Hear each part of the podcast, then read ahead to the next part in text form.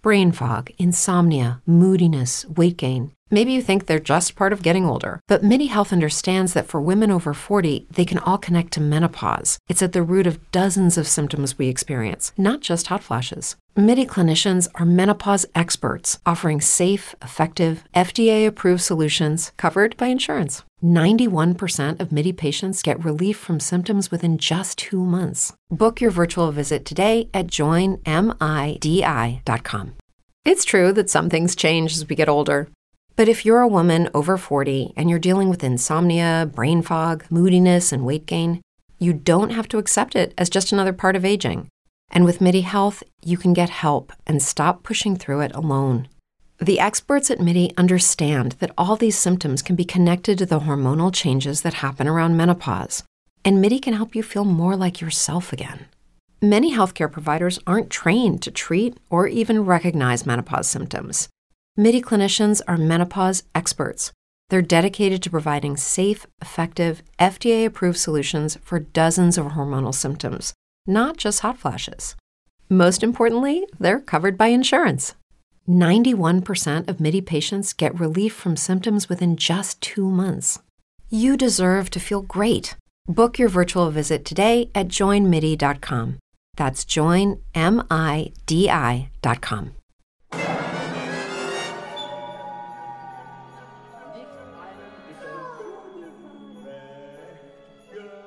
Asómese a esta ventana al sonido, un espacio preparado para su encuentro con la música. Déjese cautivar por la diversidad sonora que le presentamos.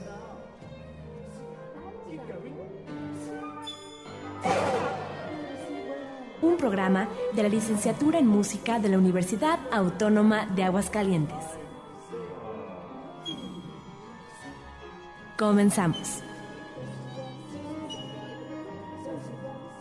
¿Qué tal? Esto es una nueva emisión de Ventana al Sonido, un programa preparado por profesores y alumnos de la Universidad Autónoma de Aguascalientes. El día de hoy tenemos un programa muy especial con un invitado muy especial. Él es Juan Roleri. Hola Juan, ¿cómo estás? Muy buenas tardes, muchísimas gracias por la invitación Israel y un saludo a todos los oyentes. Juan Roleri es un pianista argentino, es un muy querido amigo mío él nació en el año de 1988. Él se formó como un pianista profesional.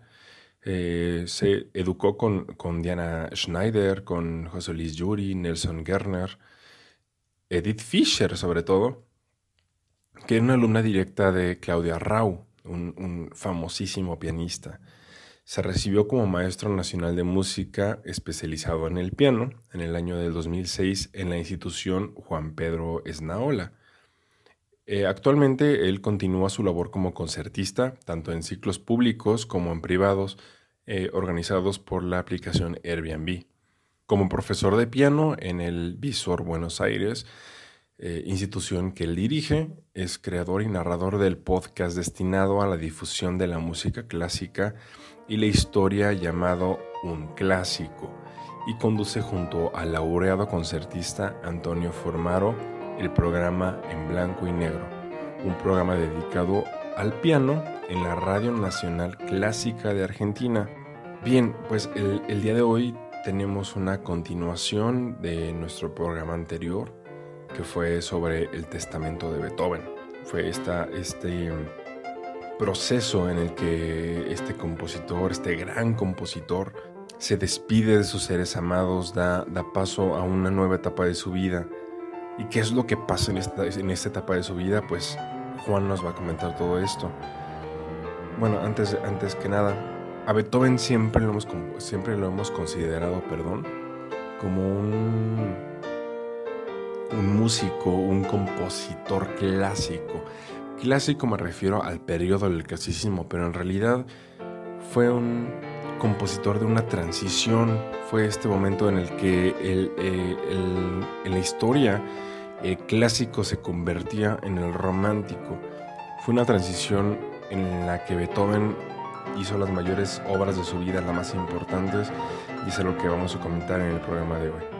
Y bueno, pues sin nada, sin nada más que agregar, le doy paso a, a Juan para que nos comente todo esto, toda esta información que él, él conoce, que él es, es una persona muy informada sobre este asunto. Y adelante, Juan. Perfecto, Israel. Y la verdad es que primero quiero felicitar por la iniciativa. Eh, tanto a los estudiantes como a los docentes, porque realmente la difusión de nuestro arte es algo súper necesario y es algo que yo también lo intento hacer aquí en Buenos Aires, eh, llegando por suerte a bastantes países de Latinoamérica e, incluso España. Y, festejo que, haya distintos espacios de difusión eh, y, que podamos abrir esta puerta a todo el público, que no, que no esté destinada a nuestra arte solamente a las élites que pueden consumirlas o que son más educadas. Eh, me gusta que podamos abrir la puerta a todo el mundo. Eh, justamente retomando un poquito lo que, lo que veníamos hablando eh, con vos, Israel, lo que hicieron en los programas anteriores es extraordinario y, y, es muy oportuno ya que estamos en el 250 aniversario del nacimiento de Beethoven de más está decir que al nacer en 1770 le toca vivir en el, en el periodo clásico, pero claro, como vos bien dijiste, es una transición al romanticismo y es una transición extraordinaria, porque tiene la Revolución Francesa en 1789, porque tiene obras que son de un periodo heroico, porque él creía en los ideales también eh, de, que, no quería que en, los, los absolutismos, no quería los monarcas absolutistas y apoyó por eso a Napoleón en su momento, pero en 1804, cuando se autoproclama emperador, él mismo tacha la dedicatoria de la Tercera Sinfonía. Así que estamos ante un extraordinario, extraordinario músico, compositor y ser humano. Yo lo considero, eh, antes lo consideraba un superhéroe pero realmente cuando él se forma, siempre aclara que fue formado con la biografía Las vidas de Plutarco.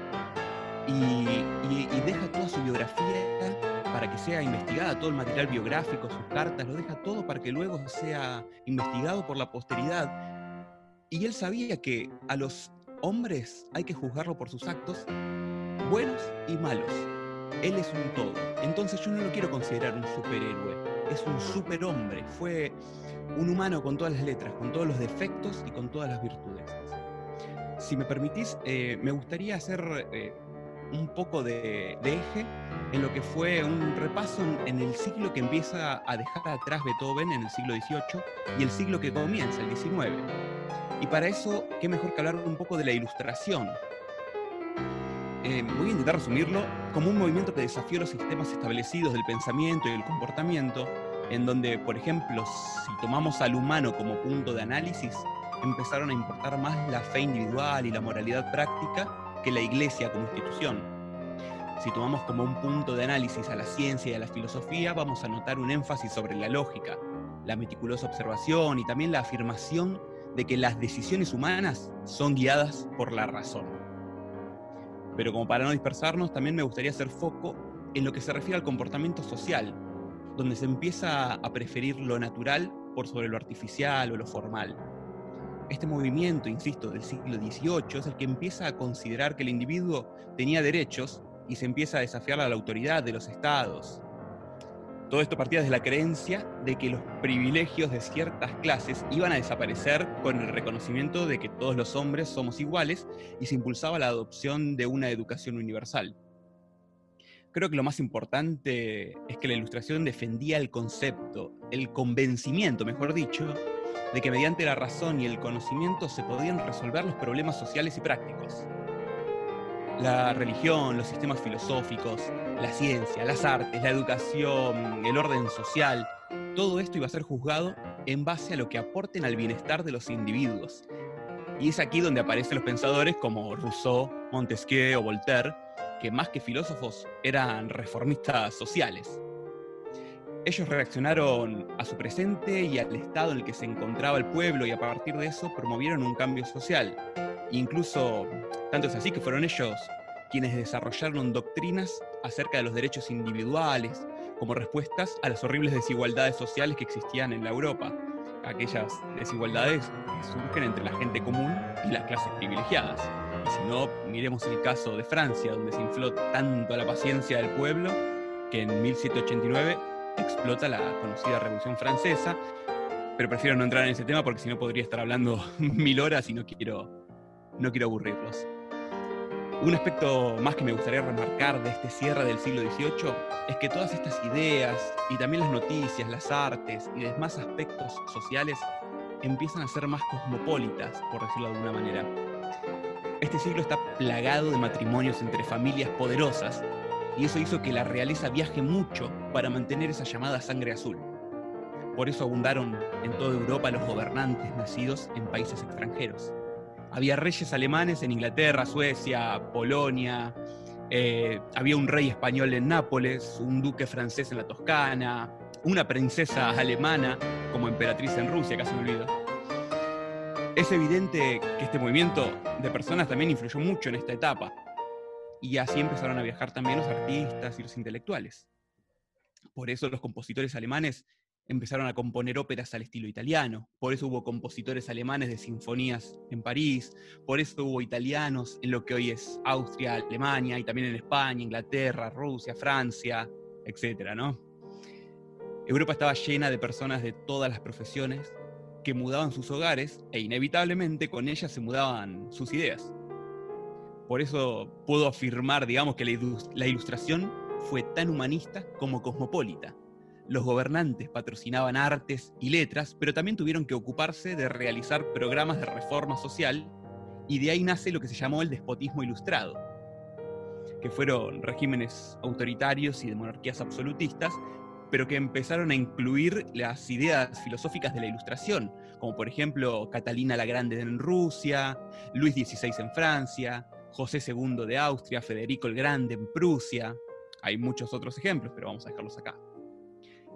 Estos ideales estaban inmersos en un exponencial crecimiento también de la masonería, que empezó a replicarse por toda Europa y tuvo adherentes de todos los estratos sociales, de todas las ramas, bueno, como los antes mencionados, Federico el Grande, José II, eh, esto por mencionarlo en la nobleza, pero también estaban Haydn, Mozart, Leopold Mozart después de su hijo Johann Amadeus, para mencionar músicos, y estos ideales empiezan a plasmarse también en las artes, como por ejemplo la flauta mágica, que tiene muchísimas, muchísimos simbolismos masónicos, o en la Oda a la Alegría de Schiller, que luego es el texto de la novena sinfonía de Beethoven. Eh, si, si, me permiten, me gustaría también sencillamente abrir una puerta a lo que va a ser el siglo XIX, porque ahí vemos la puerta que cerramos, que es el siglo XVIII, y ahora en el siglo XIX esta puerta nos va a llevar a una concepción del arte romántico mucho más plagado de sentimientos y funciona también como una reacción al racionalismo. Ya Dios no va a ser el centro de atención, pero tampoco va a serlo la concepción social del humano. Ahora empieza una época donde el yo va a ser el eje como una entidad autónoma e incluso una, una entidad fantástica. Por eso en la música vamos a ver virtuosismos extremos como los de Paganini o Liszt. Otro ítem para, para analizar del siglo XIX, son muchísimos y seguro no voy a llegar a mencionarlos a todos, pero es el pensamiento clásico de la razón que ya no va a ser el eje. Ahora van a ser los sentimientos los que tengan la supremacía absoluta. Por eso surgirán escritores como por ejemplo Lord Byron o Etienne Pibert de Senancour que crean personajes con el llamado mal del siglo, que ya había sufrido Werther en la obra de Goethe. También van a haber unas fuertes tendencias, se van a notar fuertes tendencias nacionalistas, tanto en las artes como en la política. Y si no, veamos el ejemplo de lo que comenté antes de Napoleón Bonaparte. El antes mencionado despotismo ilustrado va a quedar de lado ¿Por qué? Porque ahora la onda expansiva de la Revolución Francesa va a comenzar, eh, va a dar pie a un comienzo de una etapa mucho más liberal. También la originalidad se va a abrir paso frente a la tradición clásica, como por ejemplo podemos ver con la aparición del bel canto de Bellini. Lo bello empieza a ser más importante que todo lo demás. También la imitación del clasicismo va a quedar de lado para dar lugar a la creatividad más pura, las obras absolutas, cerradas, perfectas y concluidas del siglo XVIII ya no van a ser conceptos tan importantes. En el siglo XIX, las obras imperfectas e inacabadas tendrán su espacio y si no veamos, por ejemplo, la Sinfonía Inconclusa de Schubert. eh, en este siglo XIX se va a empezar a tener una profunda admiración por los héroes griegos y romanos desde el prototipo de la rebeldía. La figura de Prometeo, Liszt la utiliza en sus poemas sinfónicos, Schubert la utiliza en un lied, pero también ya lo había, lo había utilizado Beethoven para, como inspiración para las 15 variaciones heroicas. Ahora, en el siglo XIX, la ruptura y la libertad de la forma va a tener su lugar también. Unos continuaron con la forma sonata, pero expandiéndola y agregándole movimientos, la manosearon como quisieron. Y otros, como Liszt, directamente la unificaron en un solo movimiento enorme y largo. Eh, abriremos una puerta de este siglo XIX que personalmente me apasiona, eh, que es lo nocturno, lo esotérico, que además está decir It's true that some things change as we get older. But if you're a woman over 40 and you're dealing with insomnia, brain fog, moodiness, and weight gain, you don't have to accept it as just another part of aging. And with MIDI Health, you can get help and stop pushing through it alone. The experts at MIDI understand that all these symptoms can be connected to the hormonal changes that happen around menopause, and MIDI can help you feel more like yourself again. Many healthcare providers aren't trained to treat or even recognize menopause symptoms. MIDI clinicians are menopause experts. They're dedicated to providing safe, effective, FDA approved solutions for dozens of hormonal symptoms, not just hot flashes. Most importantly, they're covered by insurance. 91% of MIDI patients get relief from symptoms within just two months. You deserve to feel great. Book your virtual visit today at joinmidi.com. That's joinmidi.com. con lo nocturno y tienen representantes extraordinarios. También aparece lo mefistofélico, lo diabólico, como podemos escuchar en obras de Liszt. Y para cerrar este concepto, una última cosa de este siglo XIX que comienza. El lenguaje se va a empezar a expandir y ya no va a ser el lenguaje del clasicismo, sino que se le dará entrada a lo exótico, a lo extravagante, en todas las artes. Baudelaire, por ejemplo, en la literatura va a ser un claro exponente, o por qué no Berlioz con su Sinfonía Fantástica. Las artes ya no van a ser iguales y el abismal cambio estilístico entre el siglo XVIII y el siglo XIX da para hablar muchísimas horas. Les aconsejo, esto es personal, ¿no? si son estudiantes de música o de artes en general, les aconsejo que lean y aprendan lo más posible sobre periodos tan ricos y tan deliciosos. Y vaya que sí, eh, el lenguaje musical en el siglo XIX creció, evolucionó de una manera inimaginable, ¿no? Fíjate que recuerdo muy bien eh, que hace ya varios años me llegó un álbum en acetato de todas las sonatas de Beethoven con Mauricio Polini como intérprete. Y un día me decidí escuchar todas en orden cronológico y un punto en la última sonata, que es el Lupus 111, número 32, si no me equivoco, en la que me sorprendí, me, casi me caigo de la silla, por así decirlo. En especial en el tercer movimiento, Juan, que yo escuché un jazz.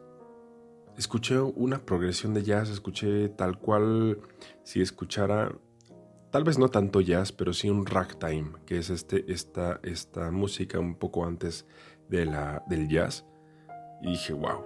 Y luego tenemos este, este gran romanticismo en el que todo el contexto musical, toda, todo el contexto armónico, esto me refiero a, todo el lenguaje, toda la estructura del lenguaje tradicional, se rompió, evolucionó, creció a, a niveles increíbles.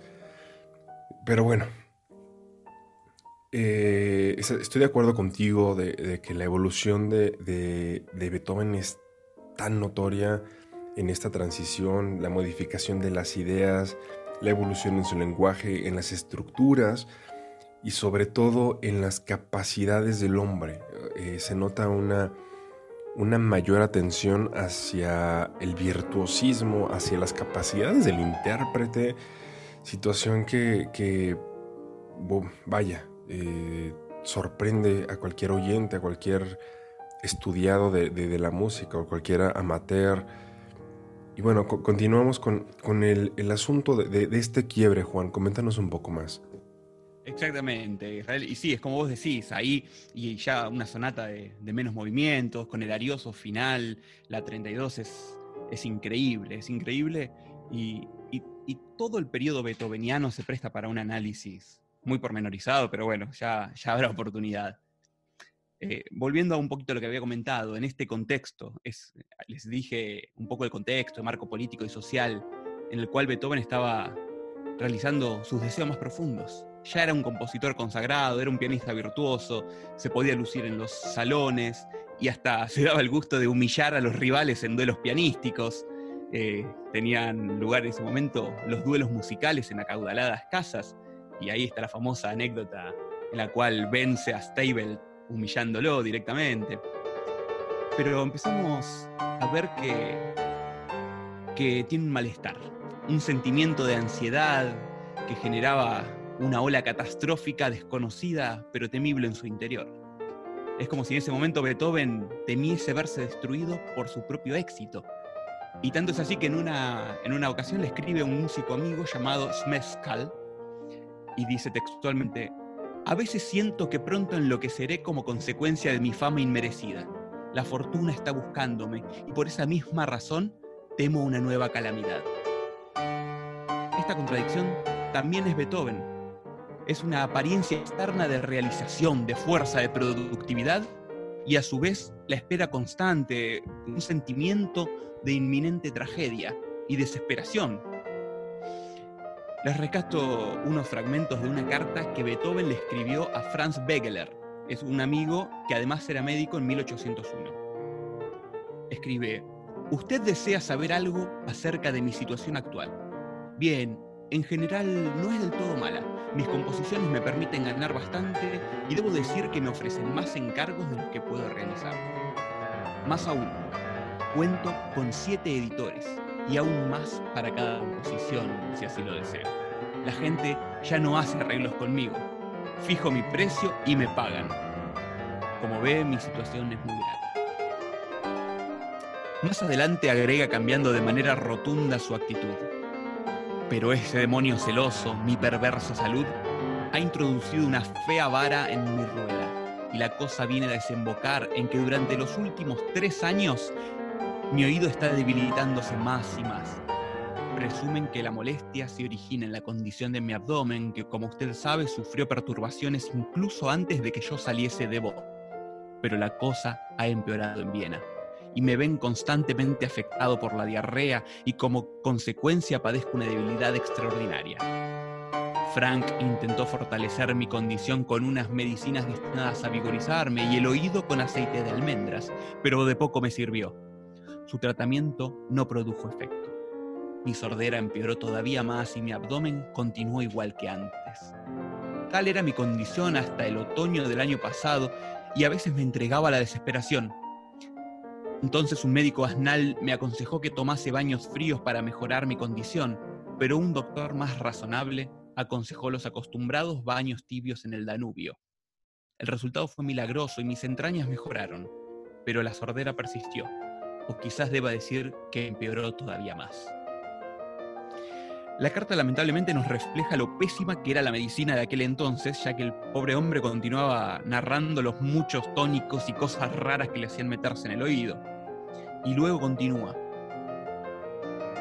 Puedo decir que como resultado de todo esto me siento fuerte y mejor, pero mis oídos continúan zumbando y gimiendo del día y la noche. Debo confesar que llevo una vida miserable.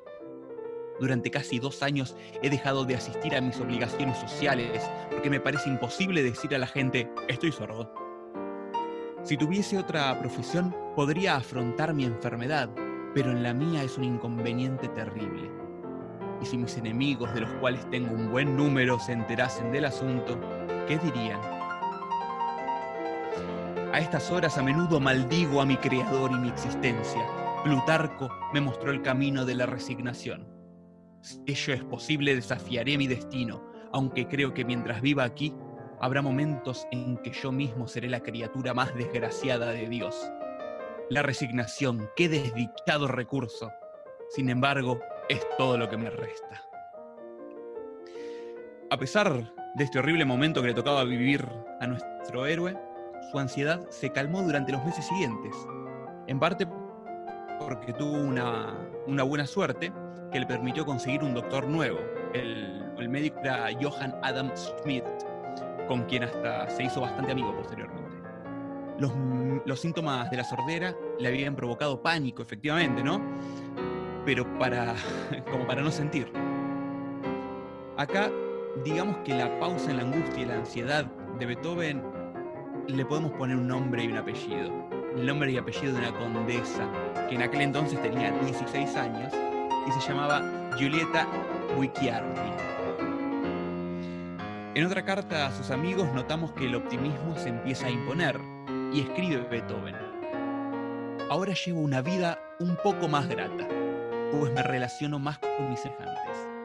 Este cambio ha sido promovido por una querida y encantadora joven que me ama y a quien amo. Después de dos años de nuevo gozo, de unos pocos momentos de bienaventuranza, y por primera vez siento que el matrimonio puede aportarme felicidad. Por desgracia no pertenece a mi clase, y por el momento ciertamente no puedo casarme. Todavía debo esperar bastante. Desde hace un tiempo mi vigor físico ha venido aumentando cada vez más y por lo tanto ocurre lo mismo con mi capacidad mental. Todos los días me acerco más a la meta. Aferraré por el cuello al destino. Ciertamente no me doblegará ni me aplastará del todo.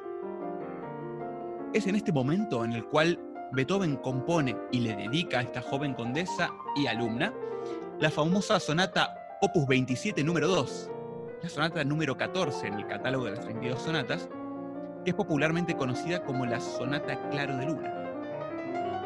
Entonces, como para cerrar un poco, podemos decir que Beethoven había soportado muchos años de angustia bastante intensa, pero también fueron años de productividad sumamente elevada, una realización creadora espectacular. Y tanto es así que él mismo decía que apenas terminaba una obra y ya empezaba la otra.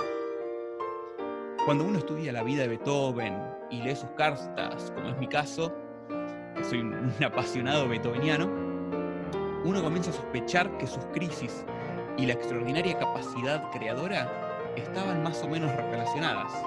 O lo que es peor para el pobre hombre, y esto me hago cargo de mis palabras, eh, creo que las crisis pueden haber sido la condición necesaria para explotar el potencial de semejante genio. Increíble, Juan. Esto que nos compartes es una información muy valiosa para, tanto estudiantes como público en general. Muchísimas gracias una vez más por, por tu conocimiento. Me gustaría dejarlos en un espacio musical. Esta es la sonata opus 27, número 2, la sonata Claro de Luna.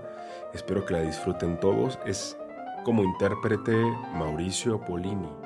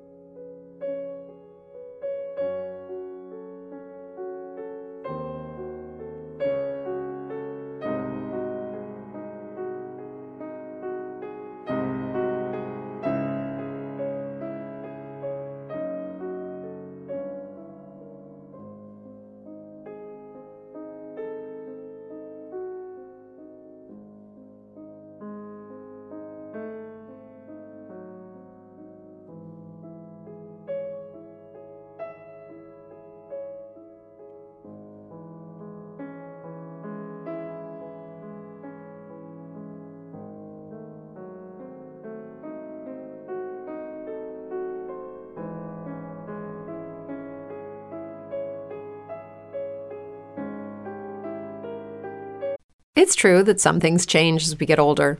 But if you're a woman over 40 and you're dealing with insomnia, brain fog, moodiness, and weight gain, you don't have to accept it as just another part of aging. And with MIDI Health, you can get help and stop pushing through it alone. The experts at MIDI understand that all these symptoms can be connected to the hormonal changes that happen around menopause, and MIDI can help you feel more like yourself again. Many healthcare providers aren't trained to treat or even recognize menopause symptoms. MIDI clinicians are menopause experts. They're dedicated to providing safe, effective, FDA approved solutions for dozens of hormonal symptoms, not just hot flashes. Most importantly, they're covered by insurance. 91% of MIDI patients get relief from symptoms within just two months. You deserve to feel great. Book your virtual visit today at joinmidi.com. That's joinmidi.com. Hello, it is Ryan, and we could all use an extra bright spot in our day, couldn't we? Just to make up for things like sitting in traffic, doing the dishes, counting your steps, you know, all the mundane stuff. That is why I'm such a big fan of Chumba Casino. Chumba Casino has all your favorite social casino style games that you can play for free anytime, anywhere with daily bonuses. That should brighten your day a little.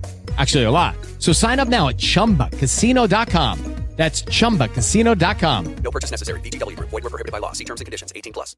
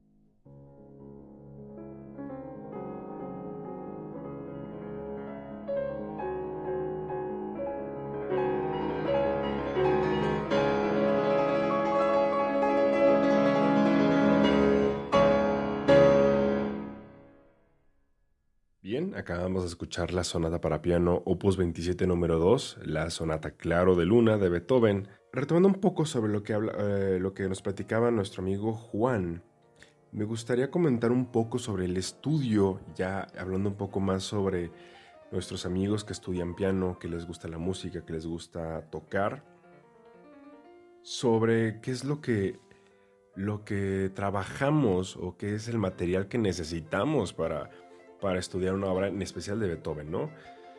Bueno, como, como vivimos en este siglo ya tan, puede ser maravilloso o, algo complicado que es el siglo XXI, tenemos a la mano tanta información, tantas versiones, tantos libros, incluidas partituras sobre todo, en las que en esta página tan famosa de IMSLP, podemos encontrar manuscritos escaneados de, cualquier compositor, versiones tan buenas como la, es, la, es la Urtex. La Urtex es una edición de partituras en la que ellos como editores toman la partitura original y la transcriben a un libro pues ya con unos pentagramas definidos, unas notas pues ya eh, pues como de computadora podría decirse, ¿no? Pero no tiene señalizaciones extras de las que puso el compositor.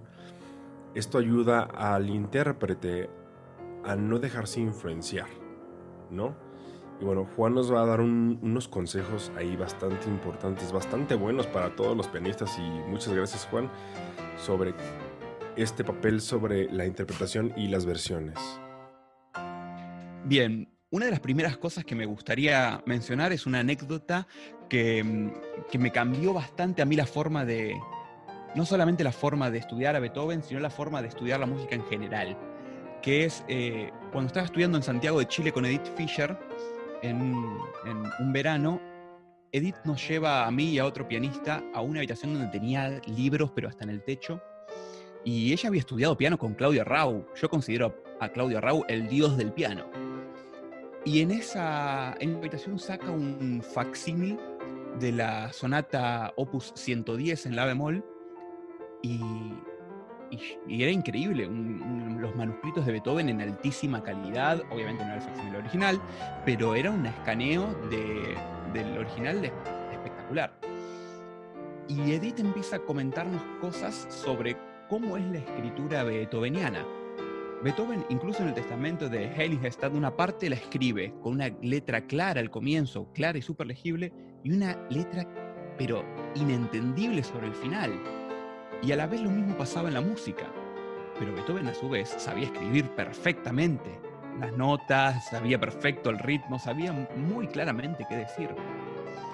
Entonces, cuando uno analiza desde la Urtex, uno tiene, en el caso, para la gente que no lo sepa, la Urtex son ediciones eh, que yo considero las mejores para estudiar estos compositores, que en alemán significa texto verdadero. No tiene, no tiene nada agregado por editores ni manos eh, de algún profesional de otra época que haya puesto o digitaciones o cosas raras. En el caso de la Urtex es lo más puro, entre comillas, que se podría llegar a conseguir. Y cuando uno tiene acceso al facsímil, podés incluso ver más allá del texto verdadero. Ves el texto que escribió Beethoven en puño y letra. Y por ejemplo, en el segundo movimiento de la sonata Opus, eh, perdón, el tercer movimiento de la Opus 110 en un adagio, que es un tempo muy libre y lento, Beethoven escribe un acorde que en los urtex aparece como acorde, pero cuando uno va al facsímil, a la obra escrita en puño y letra, es un arpegio descendente, como lo escribió, pero lo escribió en redondas. Entonces se presta la doble interpretación. Edith Fischer esa noche de verano nos mostró eso a los pianistas y después nos mostró cómo grabó ella las 32 sonatas de Beethoven y cómo las grabó su maestro, Claudio Rau. Claudio Rau le había dado la razón, pero la grabó como decía la, la, edición Urtex. Edith hizo su propia grabación con como ella consideraba según el facsímil beethoveniano. Entonces, este mundo apasionante, a mí personalmente me apasiona, el ver cómo hasta el día de hoy podemos analizar pormenorizadamente, o por ejemplo en, el final de la apasionata,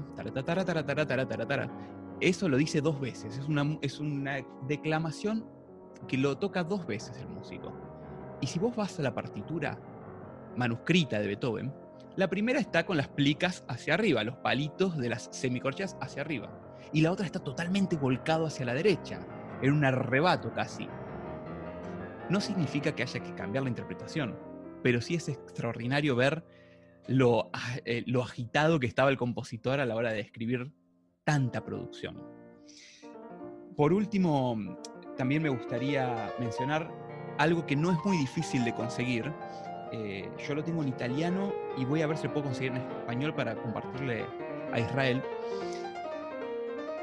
lo que es los libros de la, biografía de, Schindler, que escribe sobre Beethoven, hay mucho, Schindler era el secretario privado de Beethoven, y a quien Beethoven le deja toda su información biográfica, eh, las cartas, libros. Él después fue una persona bastante nefasta, ya que manipuló mucha información y tardamos años los humanos en, descubrir un poquito de qué se trataba la vida de Beethoven porque manipuló muchísimo a este personaje pero a su vez nos dejó escritos muy valiosos.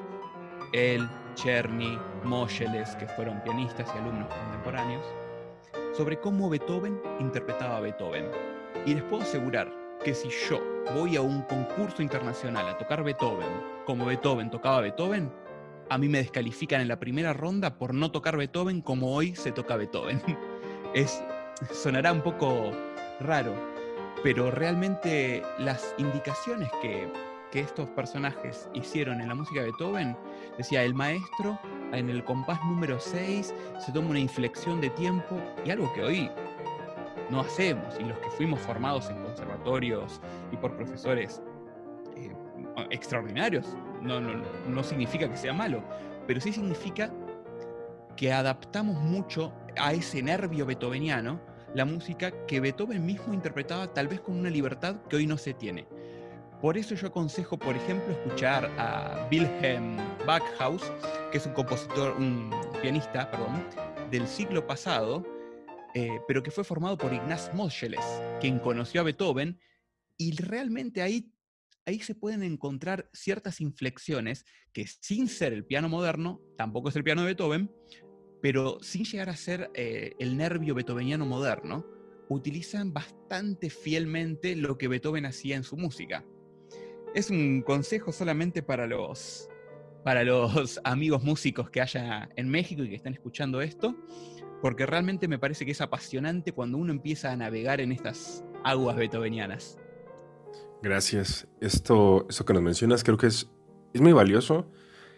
Es algo que todos como intérpretes tenemos que tomar en cuenta. Es no quedarnos con la versión que nos dan nuestros maestros, con la versión que encontramos en internet a la mano, sino ir más allá, ir más allá de, de buscar, a eso me refiero, a buscar un manuscrito, una eh, buena edición en la que podamos ver incluso la grafía del compositor, ¿no? Es lo que tú comentas en la grafía tú te das cuenta en, en, eso, lo que, tú, lo que tú dijiste de los arranques que tiene el compositor y es como tú dices, bueno, esto lo, lo, hizo con pasión, con, como decimos aquí en México, con enjundia. Y es ahí donde tú como intérprete tienes que poner esa, esa fuerza, ¿no? No quedarnos en un lugar cómodo. Sabemos que en los concursos, en las grandes academias, estamos condicionados a tocar en, cierta, en cierta forma, ¿no?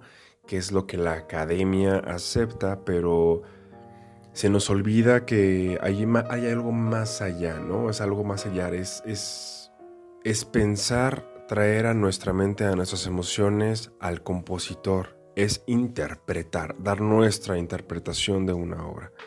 Se nos acabó el tiempo a nuestros escuchas. Juan, se nos acabó el tiempo. Es un placer para mí y realmente te agradezco mucho a vos y a todos tus compañeros y colegas que realmente, como dije al comienzo, festejo que se siga haciendo difusión de este hermoso arte y, arte y sobre todo popularización, que sea para todos quiero despedir este programa, recordarles que nos sigan en nuestras redes sociales, que es Ventana al Sonido UAA, tanto en Facebook, Instagram y creo que Twitter también. Pueden encontrarnos en podcast, en plataformas como Evox, en Spreaker y en Spotify como Ventana al Sonido. Yo estoy como Israel Buchanan en Instagram y Juan Roleri es arroba Juan Roleri en Twitter para que lo sigan. Muchísimas gracias a todos nuestros radioescuchas. Recuerden que este programa se emite los domingos a las 11 de la mañana y se retransmite los viernes a la medianoche. Nos vemos en el siguiente programa. Hasta pronto.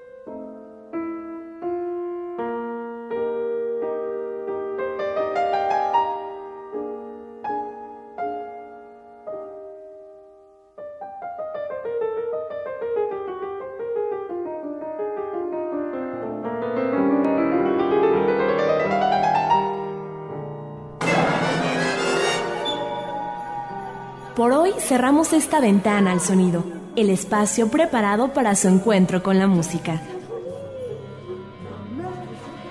Un programa de la Licenciatura en Música de la Universidad Autónoma de Aguascalientes.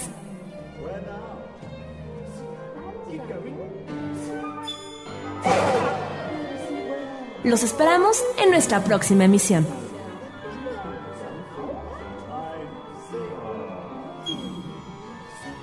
Ventana al sonido.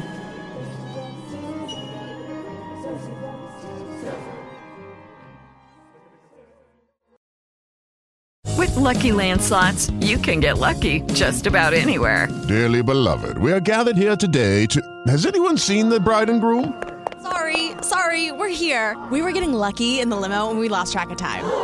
No, Lucky Land Casino, with cash prizes that add up quicker than a guest registry. In that case, I pronounce you lucky.